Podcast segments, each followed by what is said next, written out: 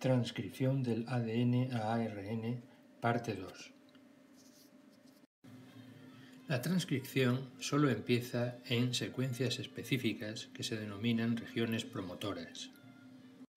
Durante la transcripción, la nueva cadena de RNA forma apareamientos de bases con el DNA que hace de molde. Se forma un híbrido DNA-RNA de 8 o 9 pares de bases. Para ello se desenrolla una pequeña porción de DNA, unos 18, 19 eh, pares de bases.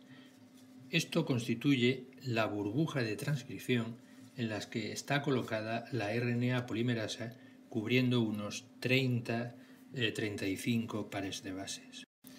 Aquí podemos observar la estructura tridimensional de la RNA polimerasa con su sitio de unión de magnesio el RNA que se está sintetizando y el DNA, la cadena que se está utilizando de molde y la otra cadena. La RNA polimerasa de Escherichia coli sintetiza todos los tipos de RNA en la bacteria. Tiene cinco subunidades en el núcleo de la enzima que junto con la subunidad sigma da lugar a la holoenzima. La cadena alfa, de la cual hay dos copias en cada molécula de enzima, es la dedicada a la iniciación de la cadena y la interacción con proteínas regulatorias y determinados elementos de la región promotora. La cadena beta está implicada en la iniciación de la cadena y en la elongación. De ella hay una copia igual que de la subunidad beta prima que está involucrada en la unión del DNA. La cadena omega no tiene una función reconocida y la cadena sigma está involucrada en el reconocimiento de la región promotora. De esta puede haber eh, varias especies distintas.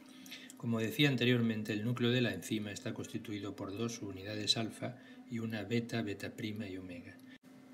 Si a este núcleo de la enzima le sumamos una subunidad sigma, tendremos entonces la holoenzima de la RNA polimerasa.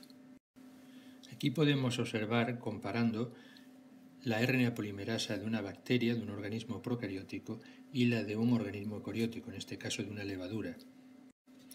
Es más grande esta última, pero de cualquier manera la estructura tridimensional se mantiene. Los distintos colores indican distintas subunidades. La posición del ion magnesio se indica en verde y es similar en los centros activos de ambas enzimas.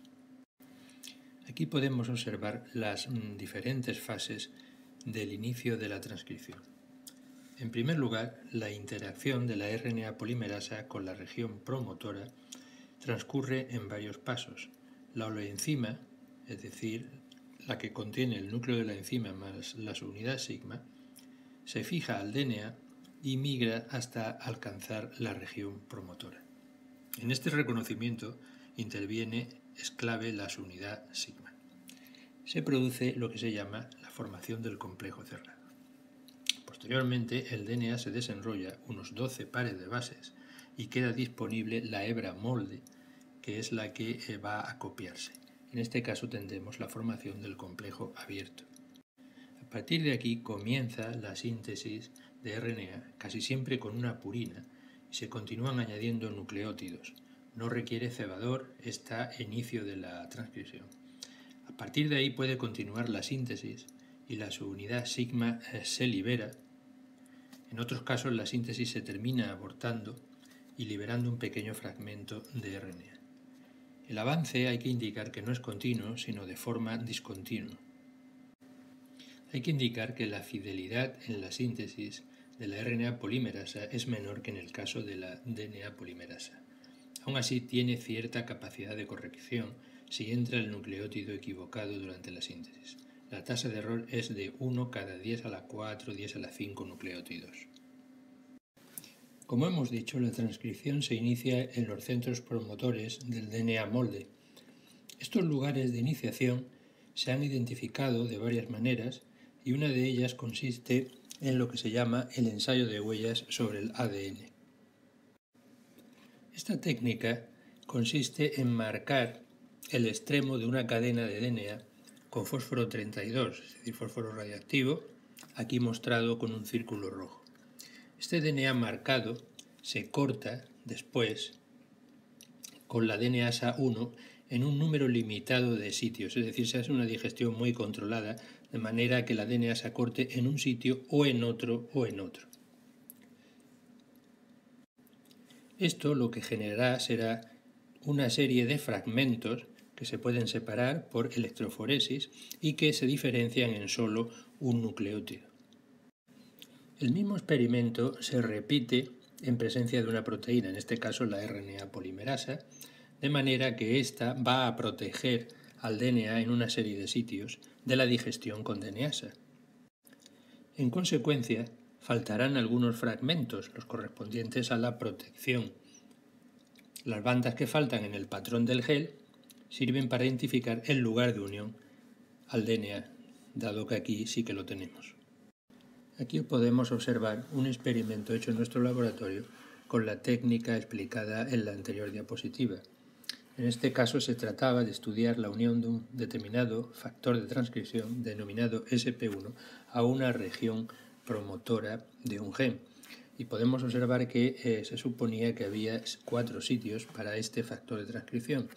Aquí tenemos un control corrido sin la presencia de este factor de transcripción y aquí tenemos eh, dos experimentos hechos en presencia de este factor de transcripción. Podemos observar que se generan unos sitios en blanco, es decir, unas huellas producidas por la protección ejercida por este factor de transcripción al interaccionar con estos sitios. Aquí podemos observar la identificación de secuencias de promotores procarióticos que muestran las homologías en la región de menos 10, es decir, 10 nucleótidos antes del inicio de la transcripción. Estas secuencias se corresponden a distintos genes, no vamos a entrar en detalle sobre ellos, pero podemos ver que las homologías que se presentan aquí en verde y la secuencia consenso que se representa en rojo y que se ha deducido de un gran número de secuencias de promotores. Esta secuencia TATAAT, que se conserva en muchos promotores y colocada, como hemos dicho, aproximadamente a menos 10, se denomina caja de Pribnow.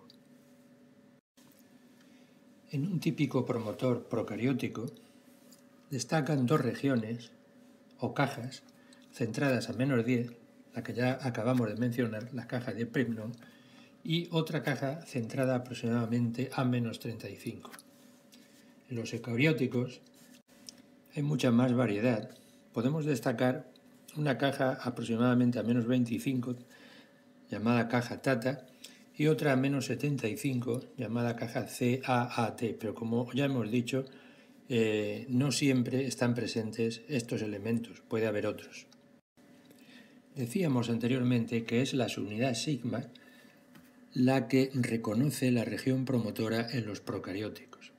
Y aquí observamos a la RNA polimerasa, es decir, el núcleo de la enzima más la subunidad sigma, y cómo ésta interacciona precisamente con las dos cajas mencionadas, es decir, las que se encuentran a menos 10 y la que se encuentra a menos 35. La transcripción continúa hasta que la RNA polimerasa encuentra una secuencia que provoca su disociación del DNA.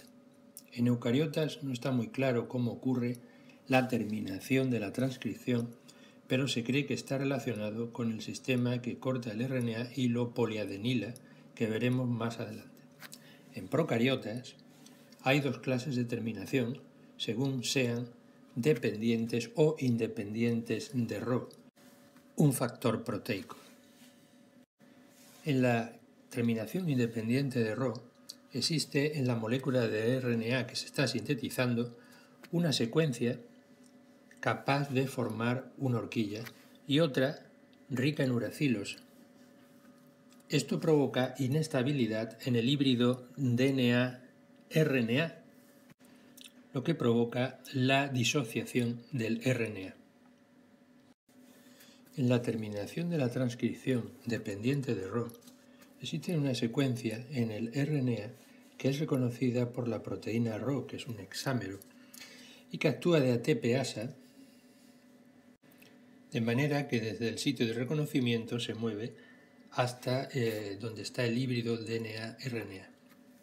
La proteína RO actúa entonces de helicasa e induce la disociación del RNA del molde de DNA. También se disocian la RNA polimerasa y la proteína RO. Algunos antibióticos actúan inhibiendo la transcripción. Pueden actuar sobre procarióticos, sobre eucarióticos o sobre ambos. Aquí tenemos, por ejemplo, la alfa-manitina que procede del hongo Amanita phalloides y que actúa sobre eucarióticos, ya que bloquea la RNA polimerasa 2. En realidad se trata de un mecanismo de defensa de este hongo. La rifampicina es útil terapéuticamente ya que actúa sobre procarióticos uniéndose a la subunidad beta de la RNA polimerasa. Lo que hace es impedir el inicio de la transcripción al bloquear la elongación. Se une aquí a la RNA polimerasa y entonces impide eh, la elongación después de la adición de dos tres nucleótidos. La actinomicina D actúa tanto en eucariotas como en procariotas. Se intercala en el DNA entre pares de bases GC sucesivos, deforma el DNA e impide el movimiento de la RNA polimerasa a lo largo del molde. La acridina y moléculas similares con anillos planos actúan de la misma forma. La cordicepina es un análogo de la adenosina que al tener un hidrógeno en lugar de un oxidrilo en la posición 3' se incorpora al RNA que se está sintetizando, pero causa la terminación prematura de la síntesis. Producido por Cordyceps militaris, es un hongo que actúa sobre todo como parásito de larvas. La transcripción y la traducción están acopladas en procarióticos, una vez que el extremo 5' del RNA está disponible, ya puede empezar a ser leído por el ribosoma y a sintetizarse la correspondiente proteína. Aquí podemos observar cómo distintos segmentos de DNA que sirven de molde se están utilizando para sintetizar los correspondientes RNAs que a su vez están siendo leídos por los ribosomas. Sin embargo, en eucarióticos la transcripción y la traducción están separados. El RNA se sintetiza en el núcleo, se procesa y se exporta al citosol. Entonces será leído por los ribosomas.